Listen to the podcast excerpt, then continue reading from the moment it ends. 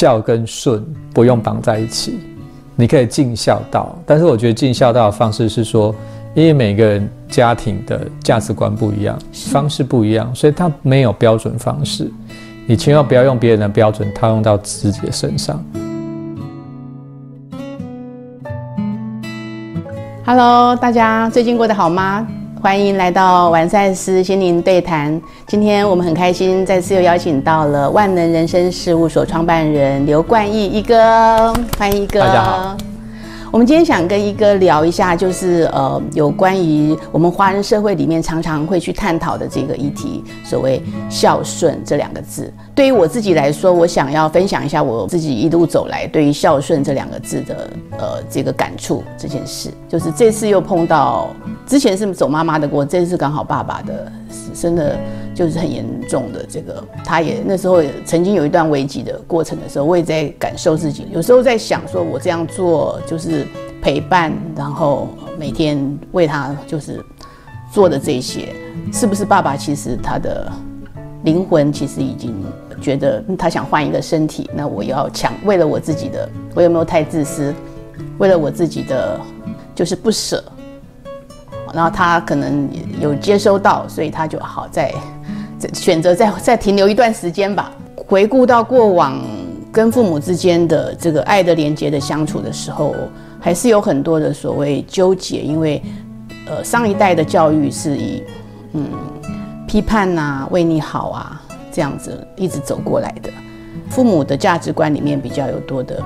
嗯，面子啊这件事，所以会有所谓比较，就是我们这一代的父母很多的比较，呃，哪一个比较好，哪一个听话就如何如何。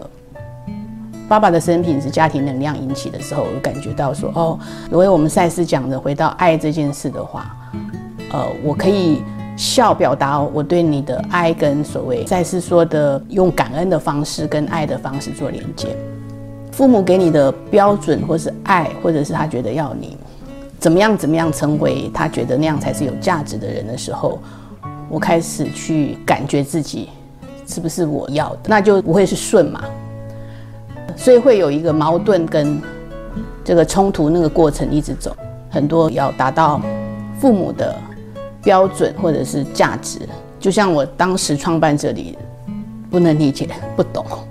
在那个你负责的前面，他背后还是有担心做不好，他必须自己来收拾，想放手，可是又那个拉着绳子又拴着。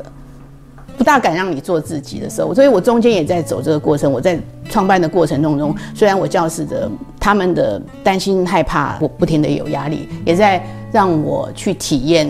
如何去走到说我自己我可以笑，但是嗯，我没办法顺这件事。然后那个过程到现在，我我我现在不能说我已经做得多好，但是诶，看到有一些小小的成绩跟稳定这件事的时候，他们诶。哦，哦，原来你是这样子在做这个，然后也感觉到爸爸的明白，有懂，但虽然他是不是很理解这个产业是什么，他不这个他们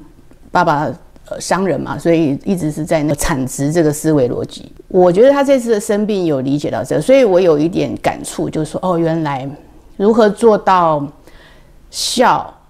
但我可以我可以不顺吗？这样子以前是会有矛盾。那我听到几个点，第一个，其实你言谈中你也一直在讲到说，呃，透过学习，让你了解到，我觉得你有件事做做得很好，就是你开始能够去分辨，什么是你想要的，什么是父母要加注在你身上的，这个是透过学习，我觉得你有做到一个很棒的一点，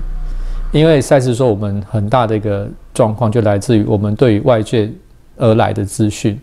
我们是不分青红皂白。一律照单全收，尤其是如果这个人是我们生命中很重要的人，是，比如说是你的父母，是你的伴侣，是你的子女，对于他们所提出的要求，而且往往是以爱之名的时候，以爱这个名义来包装，我们会不知道怎么去拒绝他。但是我们非常非常清楚，说一份爱不是建立在这种条件的交换，那就已经是有条件的爱。真正的爱是说，我发乎我的内心，我爱你，我愿意为你做点什么。那我相信爸爸他也是基于他对你的一份爱，他愿意支持你来做这件事。但是我们要去学习做个分辨，好，我们学习之后最重要就在做出分辨。就爸爸爱里面可能掺杂一些他个人的想法或恐惧或信念，这时候你可以去接受这份爱，但是你不需要去接受从他而来的这种限制性或者是这份的恐惧。因此呢，你去回应他的时候，我觉得尽孝道是一件非常好的事情。可是同样道理，若以孝这个名义，来包装所有的事情，都要求你一五一十要照单全收，甚至要你去违反你自己的初衷，去违反你自己内在的想法或感受的时候，那就不对了。因此，我觉得尽孝道一件很重要的事情，就是要以不侵犯为原则。这也是赛斯所说的嘛。你要去尽这个孝，第一个你是自发的。你用用你对孝的这个理解，你愿意是怎么对爸妈好，为对爸爸好，为他做点什么？就像你在他生病期间，每天一大早请他帮他帮他煲粥，这就是你尽孝道的一个方式。但是他要求你顺从，这是另外一回事。很多人把这两者的定义混在一起，他觉得我好像不顺从爸爸妈妈，我就不是我就是不孝的。那我举一个比较极端的例子。假设今天有一个子女，他遇到一个爸爸，他跟他讲说：“啊，我就是整天喝酒赌博，我没钱了。”我说：“你要对我孝顺，说我讲话你都要听。那我叫你去抢劫，那你要做吗？当然不行嘛。嗯，对，所以孝跟以前的忠实际上有愚孝跟愚忠，就是你不分青红皂白，以为一切都要顺从才是孝才是忠，那其实都是自己没有去做出分辨的工作。所以我会我的看法是说，孝可不可以不顺？是可以的，因为孝是你想表达这份爱的方式。那你用你的方式去进行，你也要量力而为。重点是，当对方提出他的想法跟要求，你做不到的时候，我觉得你可以敞开心门，敞开你的想法，去跟爸爸谈你的感受。那有可能发生两种情况：一种是他理解了，他接受了，那后面就很顺利。一种是对方仍然是坚持他的立场跟想法，跟你的不一样，这时候你也不用特别要去改变爸爸或妈妈什么，你只要允许这个差异存在，可是你仍然可以继续用你的方式去尽你的孝，而不需要去卡在我没有顺这件事就不是孝，所以我觉得这是在信念上我们需要去做出厘清的，把这个定义做出个更新。好，父母。孩子或者是亲密伴侣这件事的时候，你实际要去实修的时候，你境界一来的时候，那个难度的操作，然后就会就说，我知道啊，老师，你告诉我，呃，我该怎么样这样松手。可是当这个，比方说这个正面的这个冲突一来，有没有能量？它一来的就所谓攻击啊，或者说你如何这个来的时候，他说。难就难在我当下我就那个情绪我就啊，你为什么又批判我了？你为什么我得要要求你的什么？那个来的时候，呃，我遇到的就是分享这件事的时候，我开始在感觉我自己了。就是假设是我，或者说我自己遇到我是怎么操作，那我分享我自己的操作的时候，我也不知道那个算不算走过。当然还是有呃，在这个过程中，父母还是有不我只是觉得我自己在慢慢把自己松绑。呃，这父母在再来一次的时候说：“诶，你怎么样？怎样？”又来批判的时候，我开始去呃，就是所谓一哥你的课堂上场来讲说如何去，那个是剧嘛，那是一场，这是一场戏嘛。是。妈妈不用认真，阳奉阴违一下吧。太认真的话，那个我们也很累啊。那我们就啊，好好好，一转头我们做我们的，反正我们那个。这个没有要，这个也是没有顺嘛。但是我，你不可能。刚才一个提到说，改变这件事，改变对方，或是即使即使你的亲密的家人的这件事情，其实是不用这么费力去改变。说，哎妈，你这样是不对的，是如何如何？你或者说爸爸，你这样想法是如何？那只好说，哦哦哦，是是哦这样啊什么？然后一 一转身就我还是做我的自己的嘛。他大概又跟你核对说，哎，你这个弄的说啊，是是因为。毕竟父母也老了，所以他有时候讲了什么什么，你他可能当下他可能是会非常那个的时候，所以我不知道我这样的这个我实修上是跟父母这样的，他们又来的时候，我是都用就是不这么认真，然后就是可能玩笑啊，就可能可能有时候嘻嘻哈哈，又或者他有时候呃，也许是学习过程，我有很多的课程老师会有讲说，你让肢体的这个部分去。把这个冲突化解的时候，以前会有妈妈，因为呃，尤其是就是以如果分享就是赛友或玩粉们，就是都有身为长女这件事比较容易去接受到。就是亲情这件事，能呃父，尤其是父母的能量的情绪的时候，我开始去面对这件事。我可能转移话题，我就哎，我帮你按一下吧。你是你第一次说你哪里不舒服，我帮你按一下吧。然后他他那个力道，他那个攻击的力道，可能就是批判的力道，他就突然就变弱了。我说哎，那这样这样你们不要舒服啊？什么就是可能就是用这样的方式轻松哦。好，就是听他继续在跟你说教，但是我就跟他按啊捏，他突然就哎好像舒服了，就哎 那个力道就就是攻击你的力道，就是在批判你的那个就。突然减弱了。那我觉得我有一个分享了哈，就是燕纯，你刚刚其实提到一个很好的点，比如说不管是爸爸或妈妈，基于他的担心、害怕或恐惧，他在用这种扭曲的方式在表达关心的时候，我们可不可以先收下那个关心？而且你刚刚讲到一个很好的点，就是尤其在讲这些他们很担心、害怕的时候的事情，你可不可以用轻松以待的方式去处理它？所以，我刚刚觉得你做的很好，是你帮帮妈妈，你他可以继续抱怨，他可以继续念，但是这时候你帮他按摩一下，你继续一样听他讲，但是你记得你要把自己抽离那个情境，嗯，你可以接收，你可以知道妈妈以她的担心害怕在演，但你不需要去对号入座，这是我们要下的功夫，哦，就是妈妈可能仍然是用她的方式在表达她的一份爱，对，你就接受这份爱就好，可是你不需要去接受这份混乱。这份扭曲，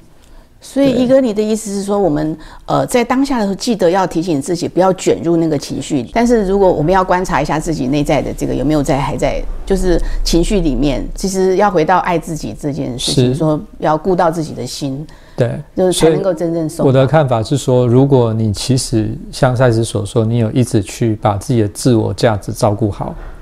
当别人在讲你的时候，你就不会觉得你很受伤。这时候你就不会想要去对抗，你也不会觉得你想要去保护自己什么。嗯，当你这个自我价值是足够的时候，自我肯定是足够的时候，你就会觉得哦，没关系。妈妈在讲的只是她眼中的你，她担心害怕的那个你。这时候你反而能够去体谅她，是因为她没有这些学习，所以她用她的方式在表达她的爱。她的爱，对，只是可能掺杂了很多的混乱，甚至有一些。呃，没有被表达的压抑的扭曲在里边，所以这时候我们反而可以从另外一个观点去引导他看到，甚至你刚好提到一点说，爸爸也是基于他很疼爱你这个长女，他愿意支持你来做这个开办这个万赛事公司。对，那但是他你刚刚提到一个点嘛，如果你说他是个商人，他习惯从产值来看，那这时候你也可以从他的语言来告诉他。爸爸，也许我现在在物质上不是直接得到金钱上的产值，可是那你可以把这些学员的回馈，这些学员得到帮助，或是这些人在你影片里面有留言，你可不可以带他去看？爸爸，因为我们在做的这种心灵产业，其实很重要的产值来自于很多看不到，其实来自很多人的回馈，他们所得到的帮助，这是另外一种产值。哦，或所以很多人在沟通的时候都是只讲我们自己的语言，有些时候你可以。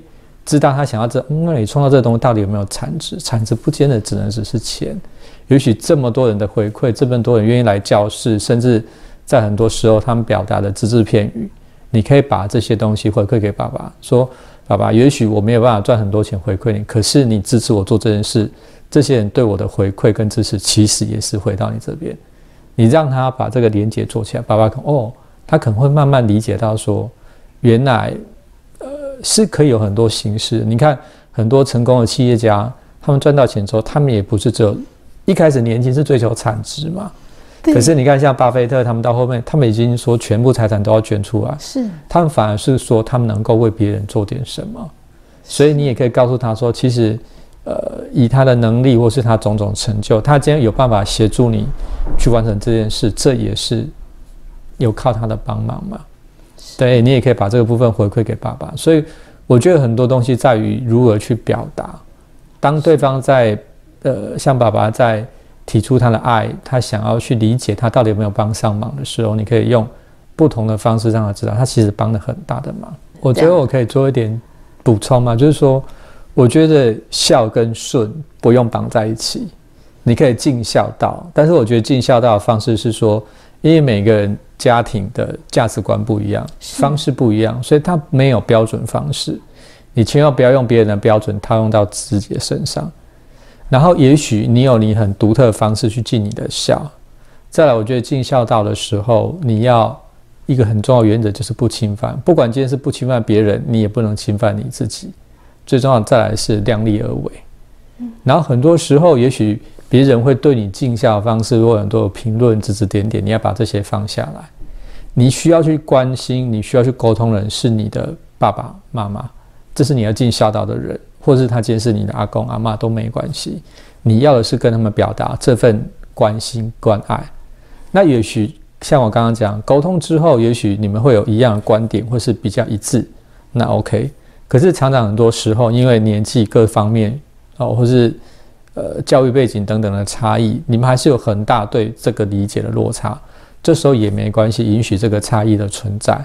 你不要因此对号入座，说我今天没有照爸爸的讲，我没有照妈妈说的去做，是不是我就是不孝顺？不需要存在这样。但是你把每个人的混乱还给他自己就好了。可是你仍然是你自发的，你用你认为你怎样去尽这个孝道，你愿意去为爸爸妈妈做什么，无论如何你都可以为他去做。你不需要为了这种彼此观点的差异而卡住，甚至开始去对抗，想要试图说服对方。这是没有必要的。我觉得回到当每个人都愿意为自己负责的时候，你就不会把自己的混乱、自己的责任丢给别人。这时候就不会用用这种以孝顺为名、以爱为名去包装之后的压抑或扭曲，就不必要了。就变成是一种很纯然。我今天你是我的小孩，我愿意为你做点什么；你今天是我的爸爸妈妈，我愿意为你做点什么。出发点都是自发的。不再是被要求，也不是应该。那我想，这样在关系里面很多相处会越来越顺利。当我们每个人愿意允许不一样的人跟你同时存在的时候，很多事情就会越来越好。今天非常谢谢一哥以学习赛事的角度来跟我们分享所谓孝顺这样的议题。我们下一次会有更精彩的主题跟我们玩粉赛友们分享。谢谢，我们下次聊，再见，拜拜。